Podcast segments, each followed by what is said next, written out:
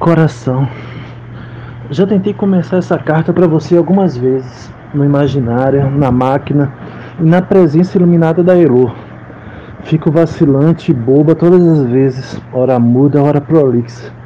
Acho sempre que tenho que produzir Summertime White and Brilliant no seu tom certo. Mas para escrever carta preciso renunciar pelo menos pela metade à literatura, ou à pose ou ao fetiche. Sem querer, ainda identifico os três. E é claro, não consigo mais fazer literatura, o que é particularmente difícil na tua frente. E além do mais, reluto em abrir mais uma frente de correspondência, em assumir que saudades vão também para o Planalto Central. Sei de ti por Elor, que conta coisas ótimas. Notícias daqui.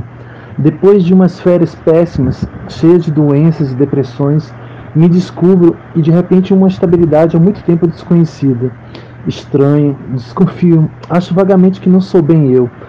Consegui meu primeiro emprego como professora de português no Souza Leão. Estou dividindo com a Patrícia Birman e perco sono imaginando as aulas mirabolantes. É, para o segundo grau, turmas inquietas, loucas. Saí de quatro depois da primeira da manhã e só uma vez por semana, mas me animou muito. Está sendo ótimo trabalhar com a Patrícia, que estou curtindo depois de vários grilos. Agora falta pintar outra coisa. Quem sabe uma faculdade no fim do mundo para eu bater com a cabeça logo. Enquanto isso, biscateio doidamente resenhas para opinião, traduções, enciclopédias, datilografias. Estou iniciando no inglês Marilda e Braulio Pedroso, que parecem ótimos e pagam bem, e querendo sair da cultura. Brocharam Form Time Bank meus intricados planos de pós-graduação. De repente meti Campinas na cabeça, onde ainda não existe curso de literatura realmente. Adrian, um inglês que você não conheceu, sumiu também de repente, e depois da minha reação sufocada quando ele diz I like you, but I'm not in love with you. Simplesmente e nunca mais nada aconteceu, para nosso pasmo e pasmaceira. Mas foi isso foi antes do carnaval, enquanto tudo acontecia Chegavam cartas incríveis de Cândide e Cécio. Já ouviste dela? Está ótima.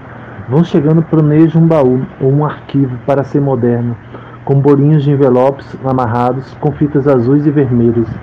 Já deve saber, ou não, que estamos estudando Antônio Cândido. Eu, Sônia, acho que você viu uma vez na Casa Grande, naquele debate dos neorrealistas russos. Cacaso e Elô. Fechando os parênteses, o estudo começa a funcionar. Suspendemos os excessos de barato. Acabei de fazer um resumo da minha vida atual, vida, saudades, beijos. E mande notícias e retrato e outras figuras e palavras. Em ti e no Chico, no Pedro, na Joanda, notícias e retratos.